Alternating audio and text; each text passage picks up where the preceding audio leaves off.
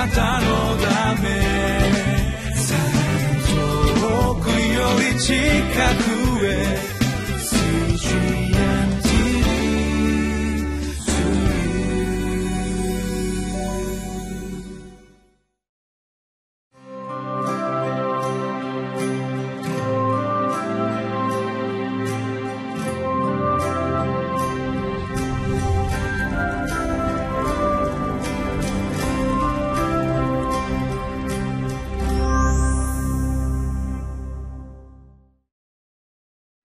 皆さんこんにちは、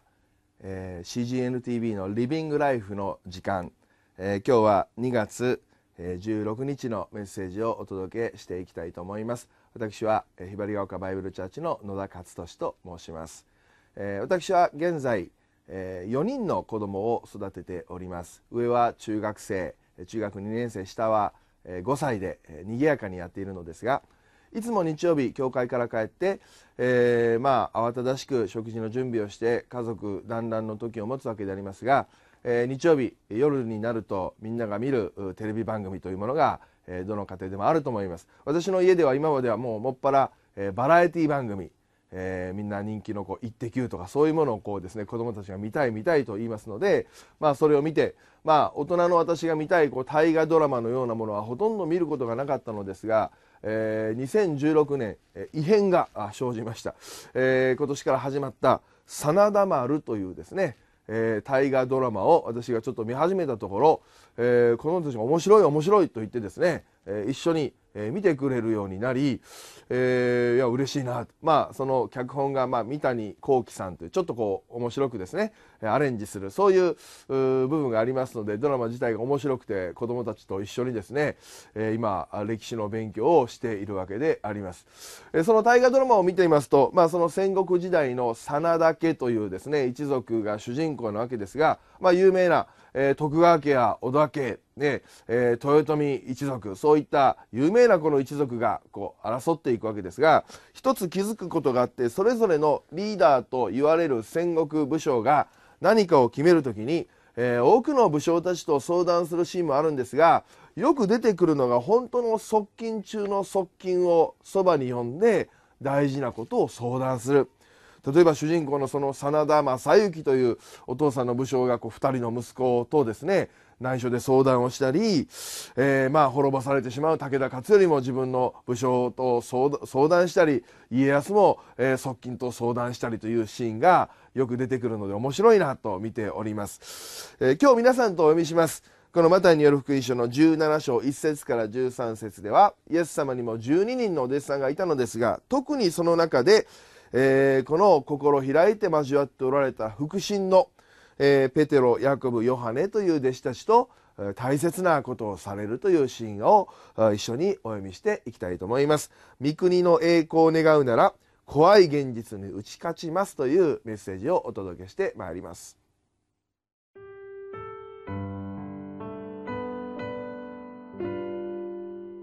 マタイの福音書17章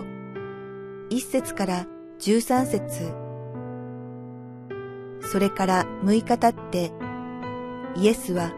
ペテロとヤコブとその兄弟ヨハネだけを連れて、高い山に導いて行かれた。そして彼らの目の前で見姿が変わり、見顔は太陽のように輝き、見衣は光のように白くなった。しかも、モーセとエリアが現れて、イエスと話し合っているではないか。すると、ペテロが口出ししてイエスに言った。先生、私たちがここにいることは素晴らしいことです。もし、およろしければ、私がここに三つの幕屋を作ります。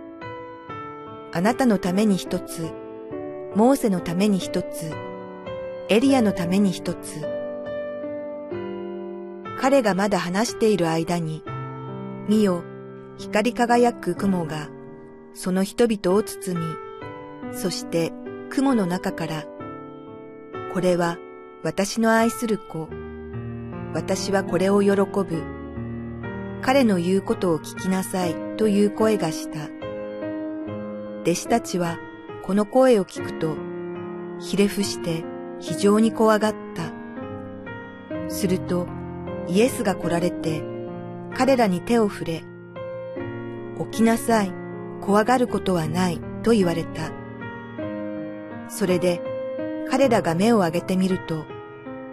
誰もいなくて、ただイエスお一人だけであった。彼らが山を降りるとき、イエスは彼らに、人の子が死人の中から蘇る時までは、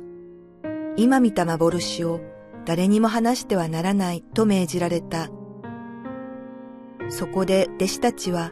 イエスに尋ねて言った。すると立法学者たちが、まずエリアが来るはずだと言っているのはどうしてでしょうかイエスは答えて言われた。エリアが来てすべてのことを立て直すのです。しかし私は言います。エリアはもうすでに来たのです。ところが彼らはエリアを認めようとせず、彼に対して好き勝手なことをしたのです。人の子もまた彼らから同じように苦しめられようとしています。その時、弟子たちはイエスがバプテスマのヨハネのことを言われたのだと気づいた。さあ、本日の御言葉の箇所いかがだったでしょうか？イエス様が側近の3人の弟子たちを連れて高い山に行かれた時に不思議な出来事が起きました。突然イエス様のお姿が変わって、え、御顔が輝きそのお衣も白く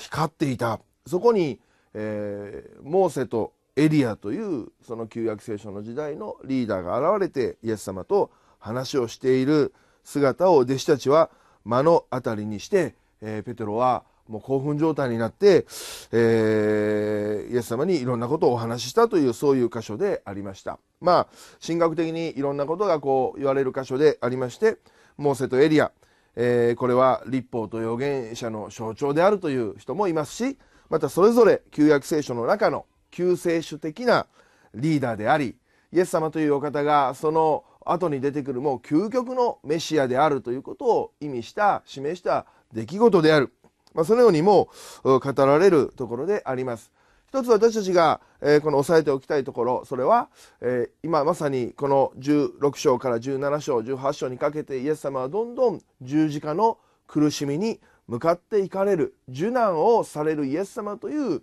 姿が描かれていくわけでありますが実はその苦しみの向こうに栄光に満ちた勝利のキリストとしてのお姿が、えー、その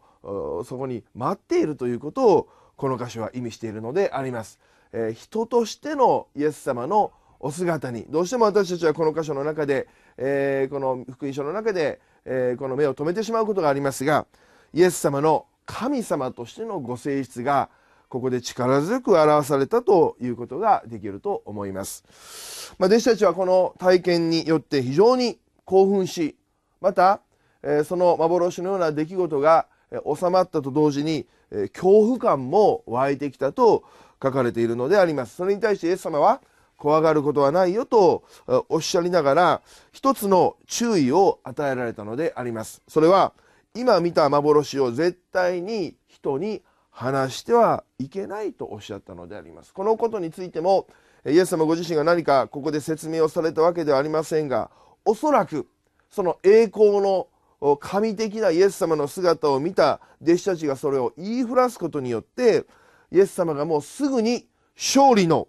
王様のような状態に祭り上げられてしまうということをイエス様は、えー、止めようとされた避けようとなさったのだと思います。いやその前に自分はまず苦しみを味わわなければいけない。私がもちろん最終的には勝利するのだけれどもここでまず人々の罪を背負って苦しむこと自体に意味があるのだそこで罪の身代わりになることに意味があるしそこで示される神様の愛神様の許しというものをみんなに知ってほしい、まあ、おそらくそのような思いを持ってらっしゃったのではないでしょうか。えー、このエリアが来るはずだというくだりがありますがそれはバプテスマのヨハネのことであってバプテスマのヨハネも人々に理解されず本当にひどい目にあって苦しめられた。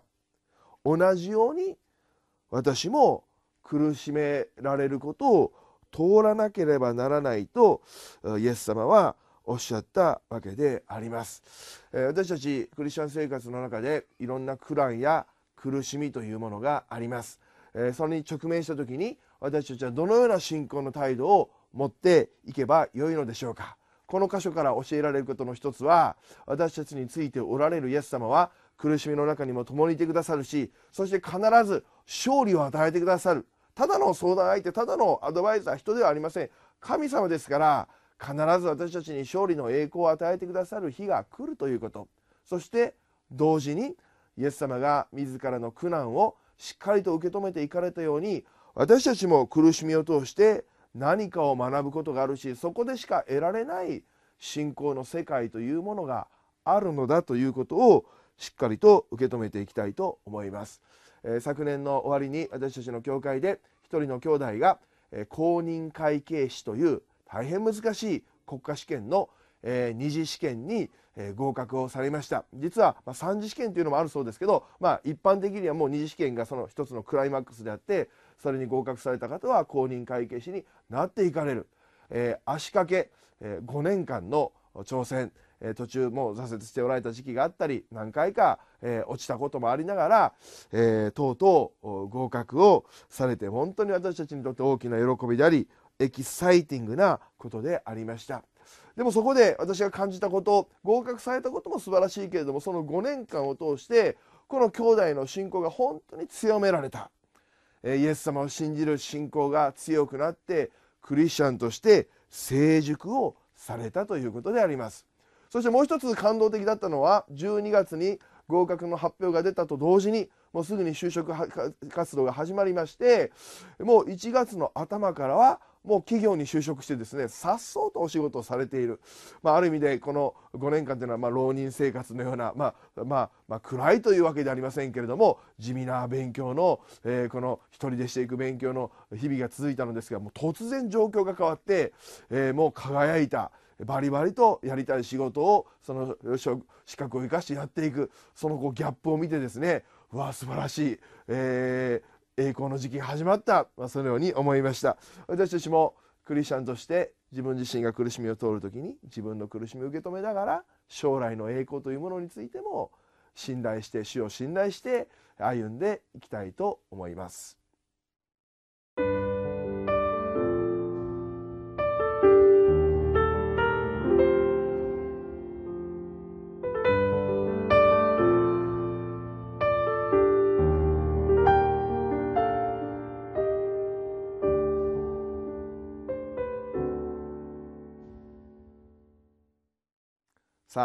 今日のメッセージをまとめていきたいと思います。